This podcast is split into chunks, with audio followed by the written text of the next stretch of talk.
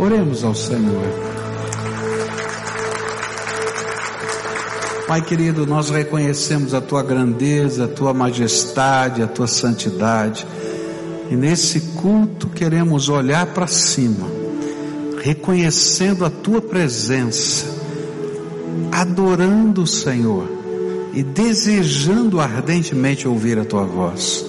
Fala conosco, Pai. Dirige-nos. Permita que possamos perceber aquilo que tu tens para nós. É aquilo que oramos no precioso nome de Jesus. Amém e amém. Você pode sentar-se, querido. Nós vamos meditar nessa manhã no livro de Isaías, capítulo 30. E nós vamos olhar para todo o capítulo, então eu vou ler a palavra de Deus à medida que a gente vai estudando o que esse texto tem para nos ensinar. E o tema desse texto é como nós devemos nos portar diante das crises que se abatem sobre a nossa vida. Como é que a gente lida com essas situações de conflito, de problemas, de dificuldades, em todas as ordens? Como é que Deus vê, qual é a perspectiva de Deus para esse, para essas situações? É sobre esse assunto que o profeta Isaías vai falar.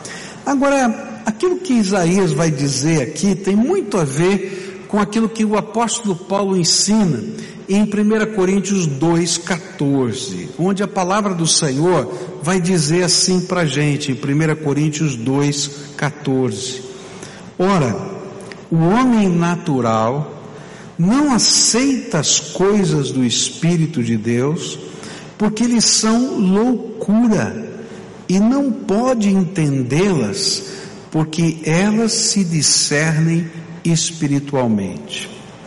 O que Isaías vai ensinar para a gente é que nem sempre os caminhos do Senhor para nós seguem aquilo que nós chamamos de senso comum. E por causa disso parecem loucura aos olhos das pessoas. Eu queria que você pudesse entender o que está acontecendo no contexto do capítulo 30 de Isaías.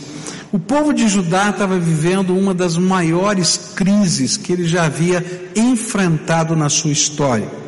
Havia um poder econômico e um poder bélico de um país chamado Assíria, e essa Assíria vinha conquistando toda aquela região onde está a Palestina. Eles já haviam conquistado integralmente o reino do norte. Nesse momento, ah, o povo de Deus estava dividido em dois reinos: o reino do norte, que se chamava Israel, e o reino do sul, que se chamava Judá. E o reino do norte havia já caído sobre ah, a intervenção militar da Síria. E a capital da da, do reino do norte, não é que era Samaria, já havia sido conquistada por Senaqueribe. E Senaqueribe agora começou a descer em direção a Judá. E lá no norte do país, as cidades fortificadas de Judá começaram a perder a guerra e os exércitos é, de Judá vinham recuando, recuando, recuando em direção a Jerusalém. E essa era a situação de crise que esse povo estava vivendo. As cidades fortificadas eram os redutos de proteção e as maiores armas naquele tempo e elas foram caindo uma a uma. E aí então o povo estava discutindo, os líderes, o rei estava discutindo o que fazer, o que, que a gente vai fazer numa situação dessa. E aí o senso comum dizia o seguinte: olha, a gente precisa fazer uma aliança estratégica com a maior potência bélica da região, que era o Egito. Porque afinal de contas, se o Egito não nos proteger, a próxima, próximo local que Sinaqueribe vai invadir vai ser o Egito. Então, se eles acertarem conosco uma aliança militar, a guerra que já está acontecendo aqui não vai para o território deles. Eles vão defender o Egito do nosso território. Então, esse parece ser a melhor estratégia dentro do ponto de vista é, humano. Eu confesso para você que se fosse um general pensaria assim. Eu não sei você, mas esse é o senso comum. Eu diria até que, do ponto de vista humano, essa era claramente a opção mais sensata. Mas os profetas de Deus, e entre eles Isaías, Isaías estavam anunciando para o povo de que isso era uma loucura aos olhos de Deus e que eles deveriam confiar somente em Deus e não fazer aliança com o Egito. Agora você imagina, tá? O povo morrendo de medo, o exército avançando, né? E todo mundo dizendo: não, a gente tem que buscar outras alianças militares. Esse negócio de ficar só orando não funciona. Você já ouviu gente dizer assim? Ó, oh, esse negócio de ficar só orando não funciona. Esse negócio de ficar só dependendo de Deus não dá certo. E era mais ou menos isso que estava acontecendo. A gente tem que fazer a nossa parte. Vamos lá acertar com o Egito. E a gente está montando a nossa estrutura militar. Aí vinha o profeta e dizia assim: Olha, não vai para o Egito, porque não vai dar certo esse negócio. Vocês têm que depender de Deus. Deus vai fazer algo extraordinário. E aí, queridos, a gente vai entrar naqueles conflitos que eu e você vivemos em determinadas situações. Eu pergunto para você, o que, é que você faria se estivesse na situação desse povo? Essa é a mensagem que Isaías vai nos apresentar. Qual é a perspectiva de Deus diante da crise que se levanta para o seu povo? Primeira coisa que a gente vai aprender aqui com Isaías é que adotar o senso comum e não aquilo que Deus fala para nós é uma grande loucura. Há uma coisa tremenda de Deus. Se você é servo do Senhor, se o Espírito de Deus fala com você, quando você dobra o joelho, se a tua fé não é apenas um, uma repetição de ritos, mas o Espírito de Deus se movimenta na tua vida, então quando você pergunta para Deus o que fazer, Ele responde. Ele fala. E o que a palavra de Deus está dizendo é que a resposta para você não está no senso comum ou na opinião das pessoas, mas naquilo que o Espírito de Deus fala. E quando o Espírito de Deus fala, a gente vai discernir isso espiritualmente e não vai discernir com a vista humana. E ainda que pareça um contrassenso, a gente pode confiar naquilo que o Senhor está falando ao nosso coração. Não confiar nessa palavra é uma loucura. E aí então Isaías vai usar seis figuras para dizer a loucura que é não ouvir a voz de Deus nessa situação e não seguir aquilo que o Espírito de Deus está revelando para a gente. A primeira figura vai se encontrar no capítulo 30, verso 13, e aí está escrito assim: Este pecado, que era confiar no Egito, será para vocês como um muro alto, rachado e torto, que de repente desaba inesperadamente. Estavam dizendo, não, o Egito vai chegar, o exército vai vir aqui, vai nos proteger. E o que o Senhor estava falando através do profeta é que diante dos desafios da vida, quando colocamos a nossa esperança em pessoas ou coisas que possam nos dar um senso de segurança, estamos nos escondendo atrás de um muro prestes a cair. E a figura aqui é a figura da batalha daqueles dias. Nas guerras antigas, a maior proteção eram os muros da cidade. Mas quando o muro rachava, porque eles usavam naquele tempo arietes, né? Os arietes eram grandes toras de madeira com a ponta revestida de metal. de ferro, não é? E eles então com máquinas que penduravam a, a, aquele, aquele tronco imenso e que cobriam para que as setas, as, as flechas não, não atingissem os soldados ou o óleo quente não fosse derramado sobre eles, eles iam batendo no muro, batendo no muro, batendo no muro. E o muro, o que ele fazia? Ele fazia uma barriga, ele rachava e ele fazia uma barriga no lugar em que o ariete estava batendo. E ele está dizendo assim: olha que loucura, vocês estão se escondendo do inimigo debaixo da barriga do muro. O que, é que vai acontecer? As pedras que foram feitas, que foram colocadas naquele muro, vão cair sobre a sua cabeça. E Deus está dizendo assim: olha que loucura. Se você confia no senso comum, se você não depende daquilo que Deus está falando, você está debaixo da barriga do muro e pode ter certeza que a pedra vai cair na sua cabeça. Eu me lembro de uma vez que estava conversando com uma pessoa no aconselhamento e ele estava muito irritado e essa pessoa estava pensando em situações ruins e ele disse assim, sabe uma coisa pastor, eu vou chutar o pau da barraca. Eu disse, tudo bem, você pode chutar o pau da barraca, agora lembra que a barraca vai cair em cima da sua cabeça. E assim, às vezes a gente está debaixo do muro com barriga e a pedra vai cair na cabeça da gente. O que Deus está dizendo é assim: olha, caminhar pela fé é crer na suficiência de Deus. Não quer dizer que, que Deus não vai usar pessoas ou coisas. Às vezes Ele vai usar pessoas e coisas. Mas não sou eu que vou discernir quem nem quando, nem como. Deus vai revelar para mim a sua vontade. E naquele contexto Deus estava dizendo, não é o Egito. Não é o Egito.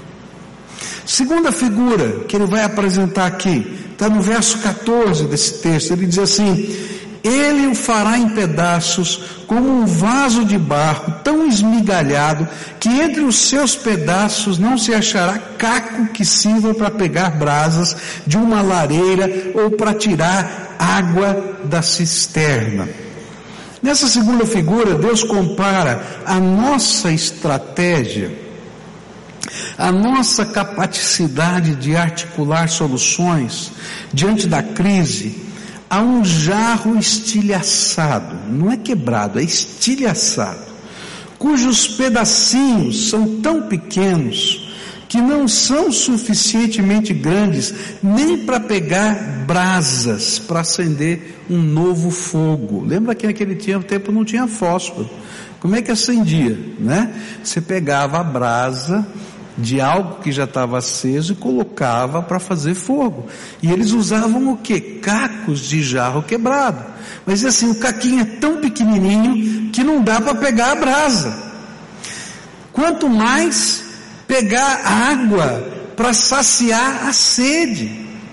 E o contraste aqui é a opção que nós estamos fazendo entre confiar na inteligência de Deus ou confiar na minha própria inteligência. Agora, confiar na inteligência de Deus, às vezes, é um contrassenso. Eu tenho usado esse exemplo algumas vezes, né? mas eu acho tão importante. É porque Deus disse para Moisés, quando ele disse: Bom Senhor, como é que a gente vai fazer para atravessar o deserto com todo esse povo? E Deus disse para Moisés: Segue a nuvem. Agora você imagina Moisés chegando para os líderes do povo e dizendo, gente, e eles estão perguntando qual é a rota da nossa fuga. Ele disse, não tem problema.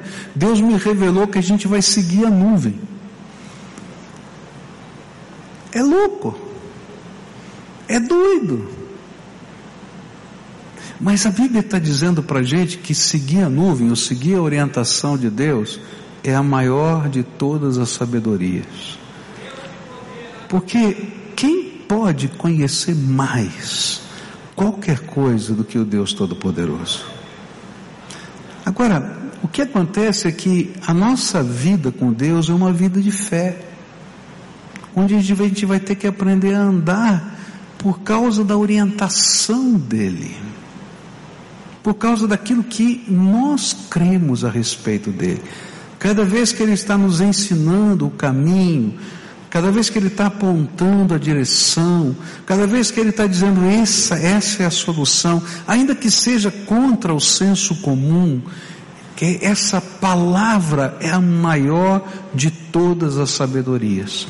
E o que Deus está dizendo é assim: olha, a tua inteligência é tão pequenininha, mas é tão pequenininha, que é como se fosse um caquinho de jarro quebrado que não presta para nada. Agora, sabe qual é a grande crise do homem? é que ele é tão orgulhoso de si mesmo que ele acha que ele é o máximo e que Deus não sabe nada da vida. Por isso Deus às vezes nos coloca diante do Egito para dizer: Você confia mesmo em mim? Você pode andar comigo? Confiar na nossa inteligência é como se você estivesse estudando medicina e você dissesse assim: Olha, eu não quero usar o livro que saiu agora em 2016 sobre as melhores técnicas cirúrgicas do abdômen. Eu prefiro usar o livro tão comprovado historicamente, publicado há 150 anos atrás, quando nem se sabia que existia bactéria. Você quer operar com um homem que está estudando com o livro de 2016 ou com esse de 150 anos atrás? Deus conhece todas as coisas. Todas as coisas. Todas as coisas. Terceira figura.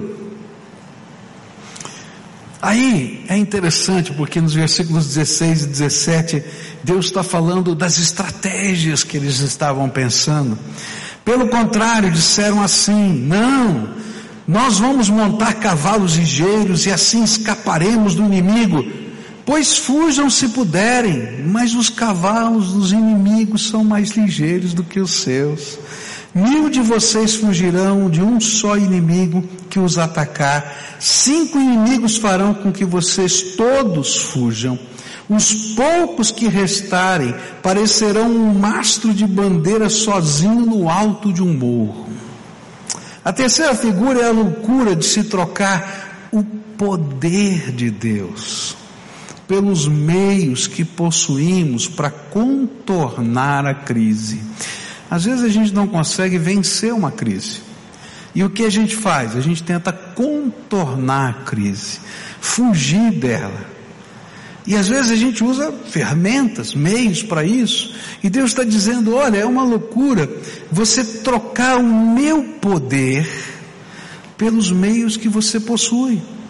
E eles pensavam assim naquele tempo: se nada der certo, pegamos os cavalos velozes e fugimos para o Egito que nos prestará socorro.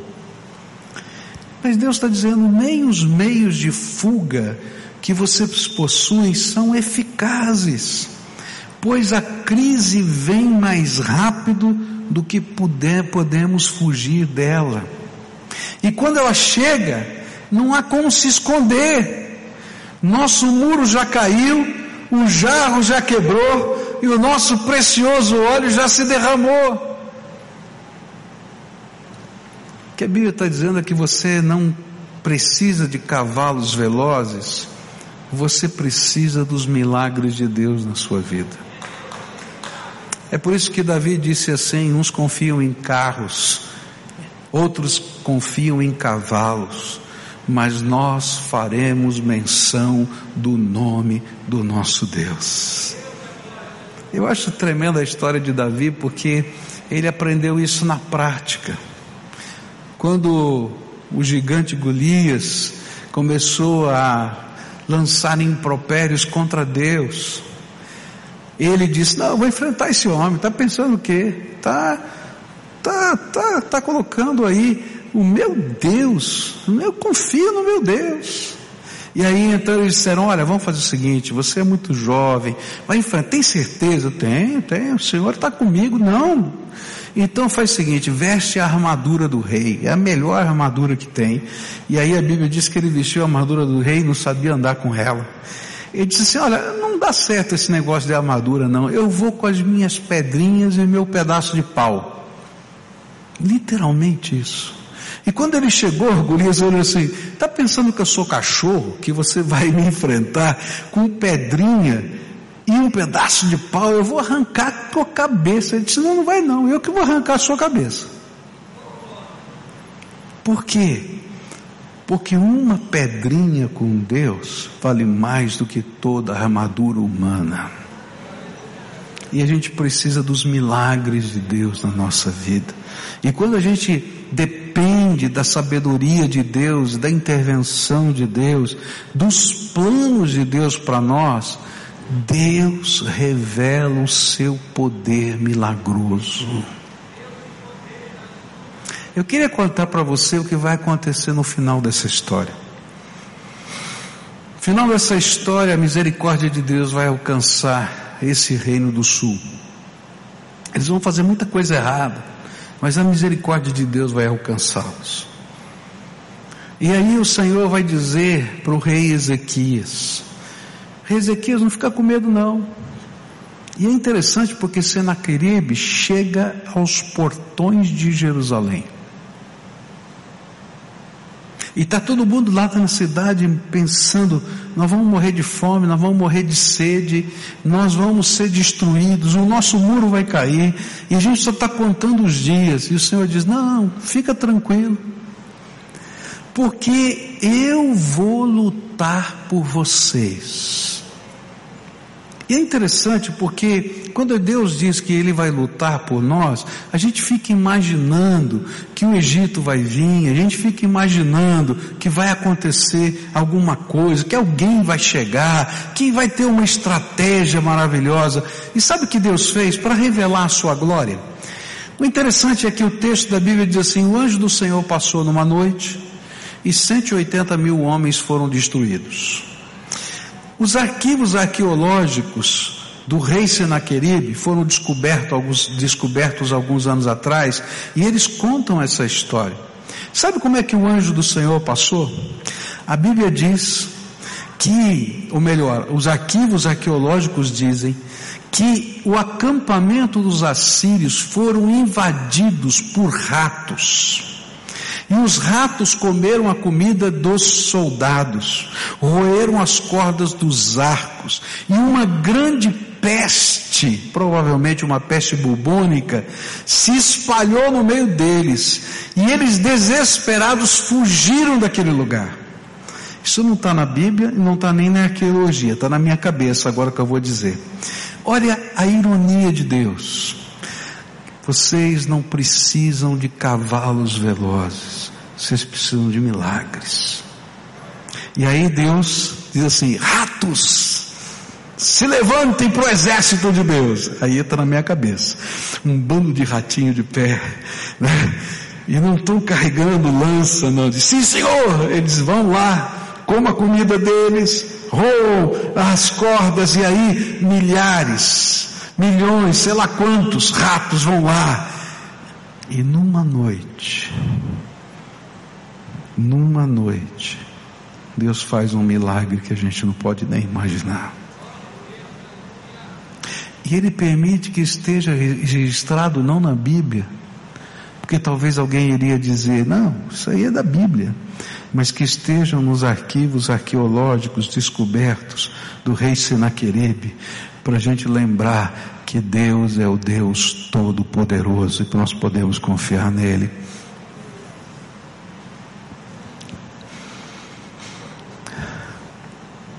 Quarta figura.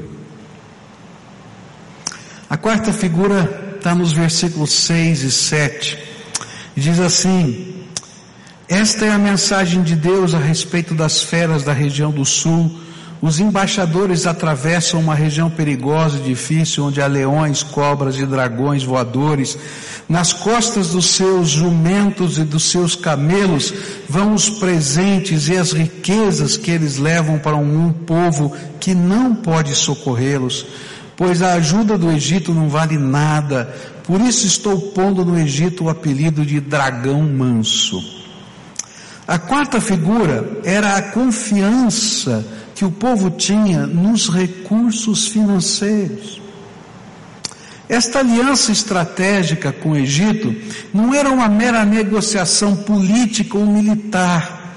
Ela envolvia comprar a proteção dos exércitos do Egito. Por isso o Senhor estava tentando mostrar a tolice de se confiar no poder do dinheiro para resolver as nossas crises. Ele está afirmando que os seus filhos estariam dando as suas riquezas dádivas do Senhor para eles, pois todo sustento vem do Senhor para comprar soluções inúteis. E o resultado desse tipo de ação era que eles ficariam pobres e continuariam indefesos, sem resposta para sua crise. Na mais recente crise do nosso estado, do estado aqui do Paraná, onde fiscais da Receita Estadual estão sendo presos por venderem proteção para o não pagamento de multas. Eu vejo aqui essa cena bíblica. Tem gente que confia na sua grana e vai lá e paga o fiscal para não dar multa. E olha a ironia. ele paga o fiscal, depois o fiscal dá uma pequena multa, ele paga a multa, agora o fiscal foi preso, o cálculo está sendo refeito, ele vai ter que pagar a multa inteira e ainda corre o risco de ser preso. Está entendendo? Não é esse o jeito de Deus.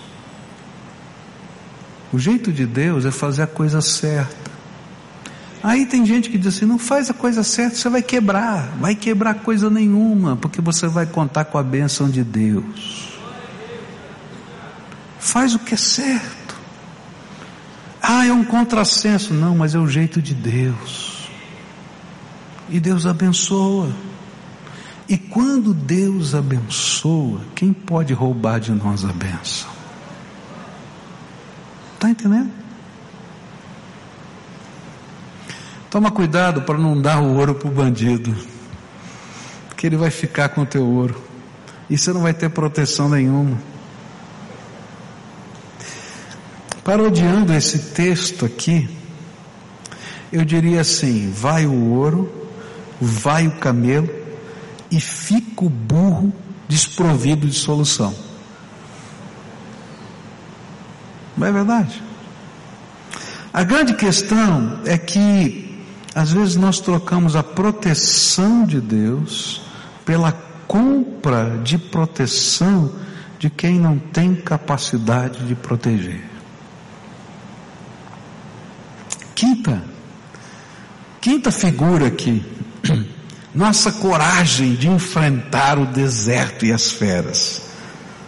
E aí vai aparecer aqui nos versículos 4, 5, 6 e 7. Diz assim: Os embaixadores de Judá já chegaram ao Egito, às cidades de Zoã e de Ranes, mas eles só sentirão vergonha, pois os egípcios não ajudarão em nada, pelo contrário, serão motivo de vergonha e humilhação. E esta é a mensagem de Deus a respeito das feras da região do sul. Os embaixadores atravessam uma região perigosa e difícil, onde há leões, cobras, dragões voadores. Nas costas dos seus jumentos, dos seus camelos, vão os, vão os presentes e as riquezas que eles levam para um povo que não pode socorrê-los. Pois a ajuda do Egito não vale nada, por isso estou pondo do Egito o apelido de dragão manso. A figura aqui era dos heróis nacionais. O povo celebrava a notícia de que seus heróis salvadores conseguiram chegar ao Egito. Eles representavam a coragem e a determinação dos heróis.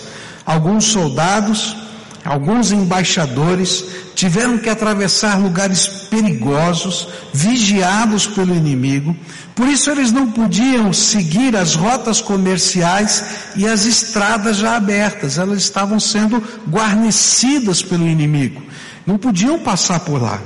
Eles precisavam achar caminhos alternativos, cruzar o deserto, ir por regiões selvagens e perigosas, e enfrentar não somente o inimigo, mas também os bandidos e as feras. Eles eram os heróis nacionais.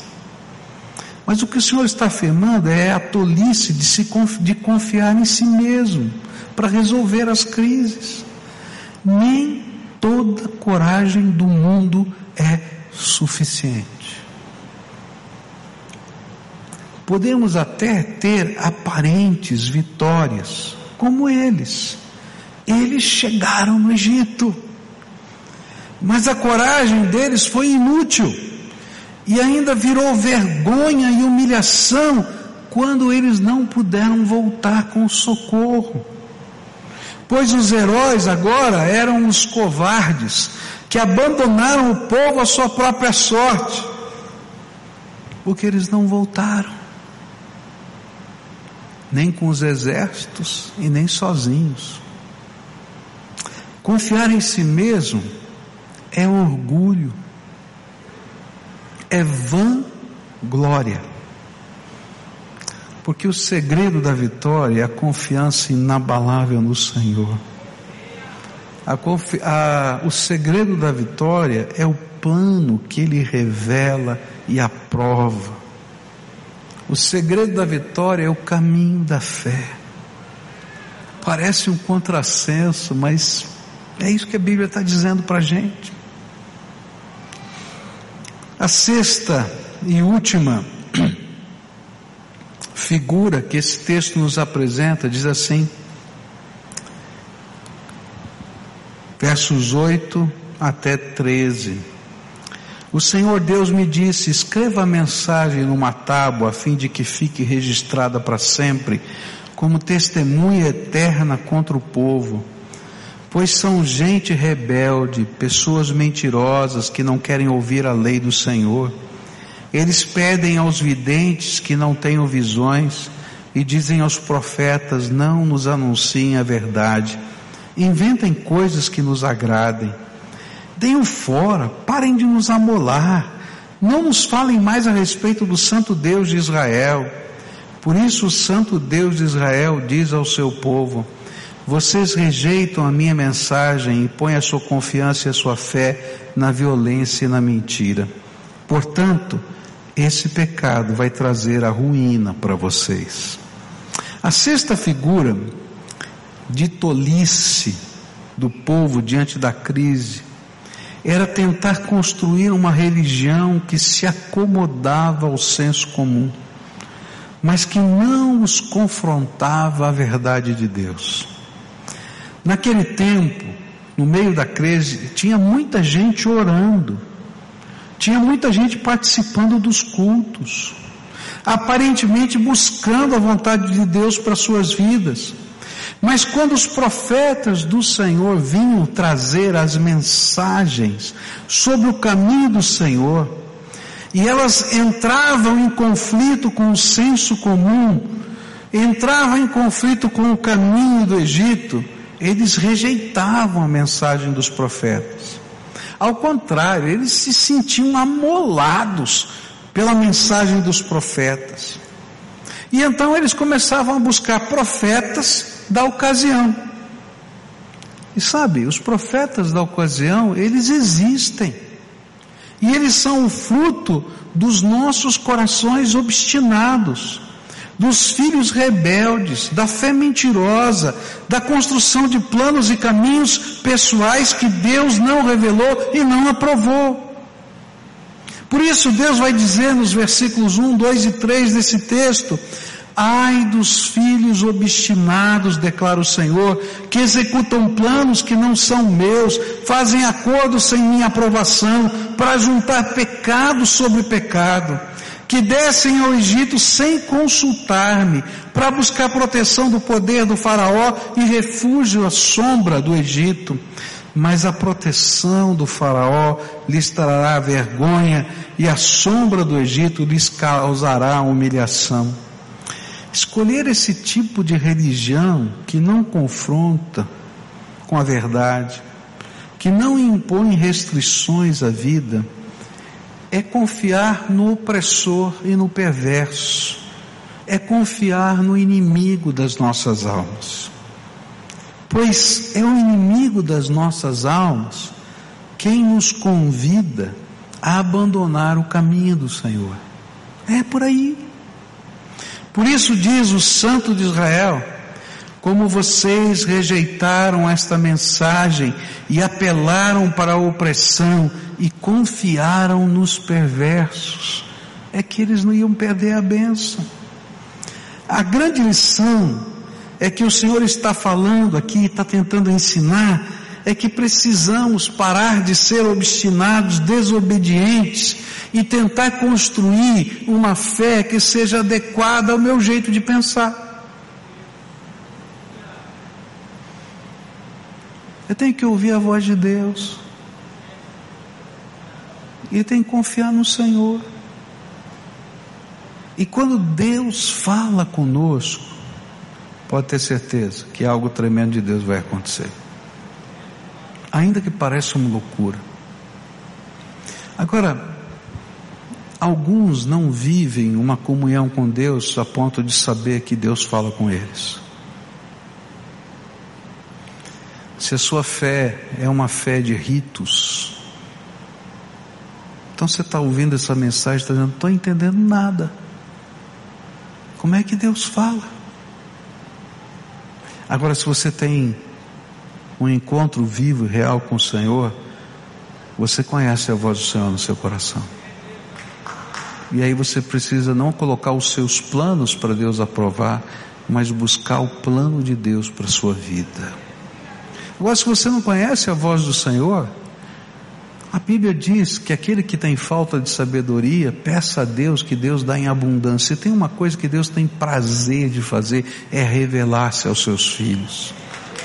É por isso que o versículo 15 desse texto, ele é tremendo. Ele diz assim, olha, nessa entrega está a salvação de vocês.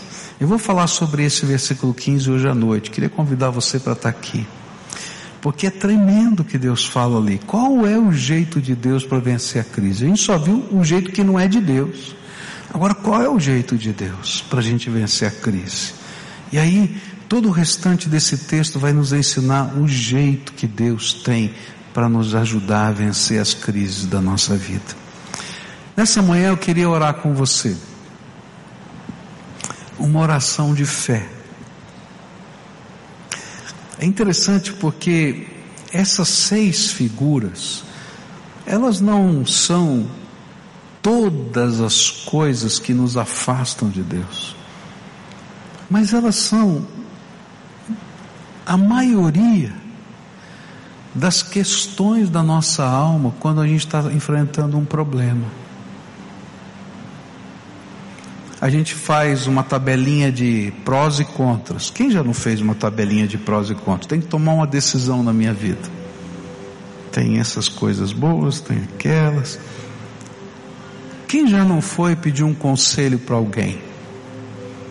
Eu me lembro que quando eu recebi o convite dessa igreja, eu fui conversar com um pastor mais velho. Na verdade, fui conversar com dois pastores. E o interessante é que os dois pastores falaram a mesma coisa para mim. Um deles era Werner Cachel. Ele disse assim: Meu irmão foi pastor dessa igreja. Você quer um conselho? Não vai para lá, não. Vai sofrer muito. Fui falar com o meu pastor. Meu pastor olhou: Tu vai para o sul? Ih, rapaz, vai perder teu tempo. As igrejas lá não crescem. Mas quando fui falar com Deus, Deus disse assim: Vai porque eu vou te abençoar. Você está entendendo? E se eu não tivesse ouvido a voz do Senhor, não estaria aqui 27 anos. E não estaria vendo tudo isso que Deus fez aqui nesse lugar. Você já não fez a listinha de prós e contras? Eu também. Você já não buscou um monte de conselhos? Eu também. Não estou dizendo que a gente não deve buscar conselhos. Eu acho que faz parte da multidão dos conselheiros a sabedoria, diz a Bíblia. Mas há um conselheiro maior, o Deus Todo-Poderoso. E a gente tem que buscar a vontade de Deus para a nossa vida. Não é? Quem já não disse, olha, eu, se não, nada der certo, eu tenho esse caminho de fuga. Ixi, eu tenho que conversar para você que sou o cara que tem o plano A, B, C, D, E, F, G para tudo. Mas uma coisa eu já aprendi. Antes de qualquer uma dessas coisas, eu dobro o meu joelho e quero saber qual é a vontade de Deus para minha vida.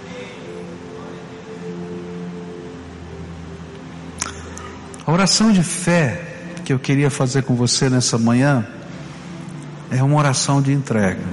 Eu não sei o que está acontecendo na tua vida, mas chega de seguir o teu próprio plano. E a gente vai buscar a face do Senhor e dizer: Senhor, me revela a tua vontade. Agora toma cuidado, porque Ele vai revelar. E às vezes vai parecer uma loucura. Ele vai dizer: segue a nuvem. E você vai olhar para a nuvem, Senhor, tenha misericórdia de mim. É para seguir a nuvem? Ele vai dizer, é, segue a nuvem. Porque eu estou soprando a nuvem para você. Ah, como Deus é bom, como Deus é bom. Quando a gente começa a ouvir a voz do Espírito, coisas tremendas de Deus acontecem.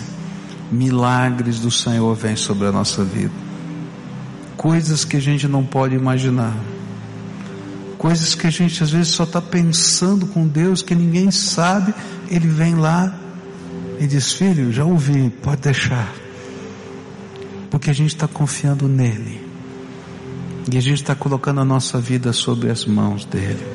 Então hoje, se o Espírito de Deus está falando ao seu coração, para fazer uma oração de fé. Agora sabe como é que é a oração de fé?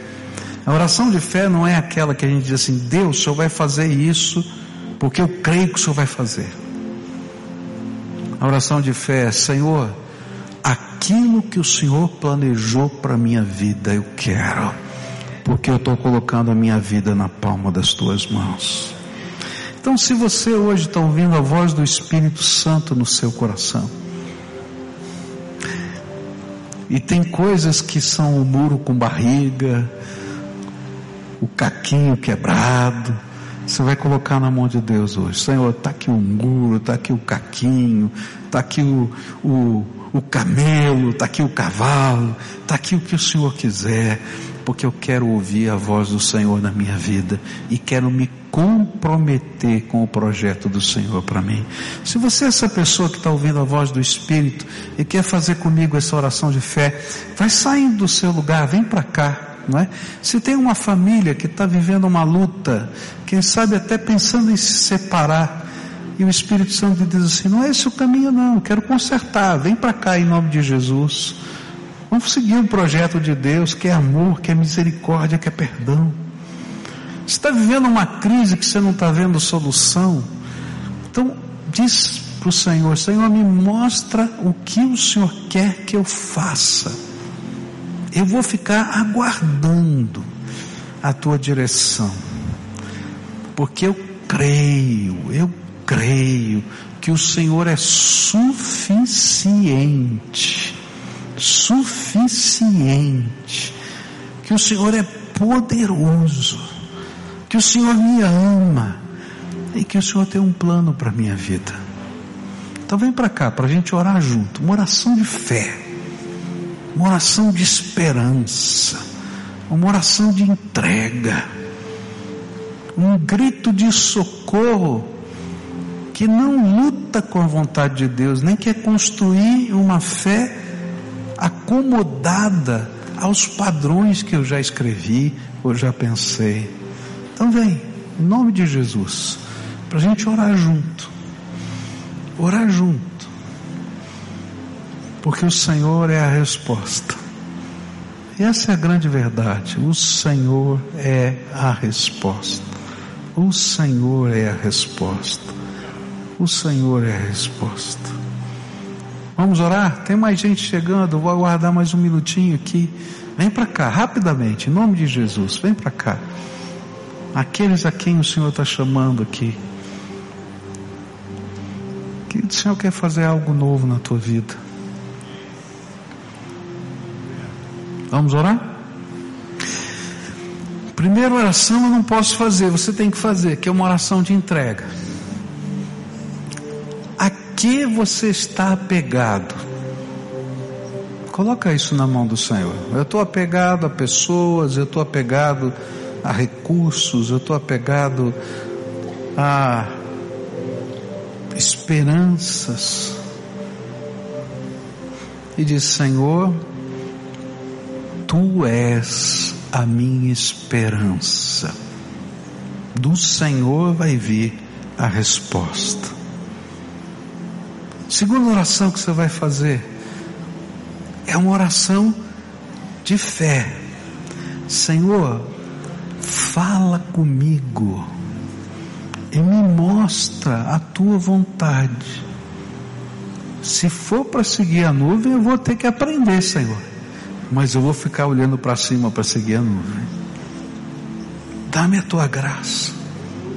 Dá-me a tua graça. Eu quero ouvir a tua voz. Eu quero conhecer o teu caminho. Se há alguma coisa que a palavra do Senhor falou com você e que você precisa tomar uma atitude, então agora nessa hora de oração você vai dizer: Senhor, eu vou fazer. Eu me lembro de uma ocasião que eu estava orando por um casal para ter filhos. Eles pediram para mim orar. Eu estava orando por eles e o Senhor falou assim: Eu vou dar os filhos quando eles se casarem. Porque eles não eram casados. E eu vim, fui lá e com muito temor e falei: O Senhor me falou isso para vocês. E eles ouviram a voz. Dois meses depois eles estavam casados. No terceiro mês ela engravidou. Deus tem os seus jeitos de fazer. Então, se Deus está confrontando a tua vida com algum pecado, você vai colocar o pecado na mão dele agora. Dizer, Senhor, se é isso que está impedindo a tua bênção, estou colocando diante do Senhor. Me ajuda. Pai querido, estende a tua mão agora de poder. Estende a tua mão de cura. Estende a tua mão de vitória. Tu és o Deus que nos abençoa. Tu és o Deus que nos sustenta. Então, nesta hora, Senhor, vem com o teu poder sobre os teus filhos. Eu não sei o tamanho da crise. Eu não sei qual é o tamanho da luta, não sei qual é o tamanho da aflição, mas eu sei quem é o Senhor. E eu quero te pedir, Senhor, vem agora como salvação, como socorro, como bênção, como libertação, como vitória. É aquilo que eu te peço em nome de Jesus. Amém e amém. Fica de pé você que está de joelhos aqui. E a gente vai caminhar para o encerramento desse culto, mas eu quero fazer alguma coisa aqui com vocês. Primeira coisa, se tiver alguém que está vivendo uma luta, uma aflição, que gostaria que alguém orasse especificamente por isso, sabe? Às vezes a gente está vivendo uma batalha tão grande e a gente diz assim, será que alguém pode orar por mim? Lembra, a oração desse alguém não é mais poderosa do que Deus. Deus ouviu a sua oração. Mas às vezes nós precisamos de um toque, de um carinho, de um abraço, tá? Então eu vou desafiar você, se você quer essa oração, enquanto a gente está terminando esse culto aqui, você vai sair com aquele pessoal de vermelho e vai dizer assim: Eu vim aqui porque eu quero que alguém ore por mim, tá bom? Se tem alguém que ainda não conseguiu ouvir a voz de Deus, olha, eu não consigo entender esse negócio de ouvir a voz de Deus. Eu, eu, eu creio, mas eu quero experimentar isso na minha vida. Se tem alguém que tem dificuldades para entregar o seu caminho, então você vai acompanhar esse pessoal que está lá de vermelho diz assim: alguém pode me ajudar nessa jornada da fé? Porque eu tenho dificuldade. E aí vai ter alguém que vai ser seu companheiro de jornada, tá? É um irmão mais velho, pecador, cheio de defeito, não é não é alguém todo poderoso, só tem uma pessoa que é todo poderosa, todo poderoso é o Senhor.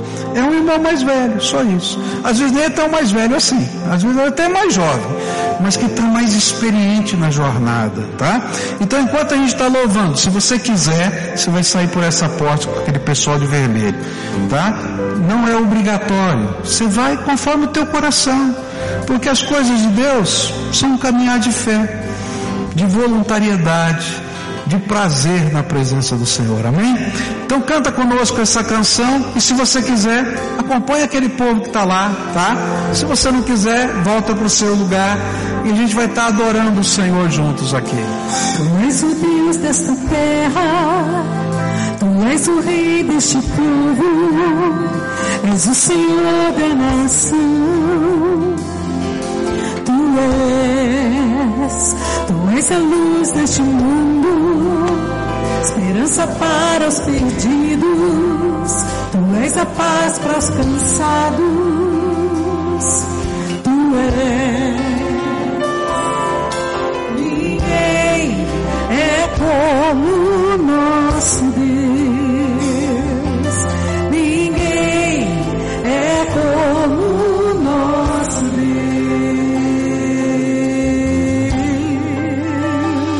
Deus. Declare. Grandes coisas estão por vir, grandes coisas vão acontecer neste lugar.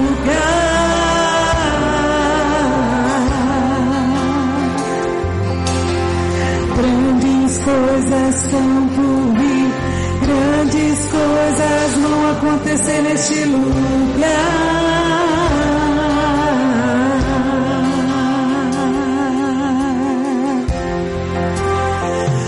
És o Deus dessa terra, Tu és o Rei deste povo, és o Senhor da nação. Tu és, Tu és a luz deste mundo, esperança para os perdidos. Tu és a paz para os cansados.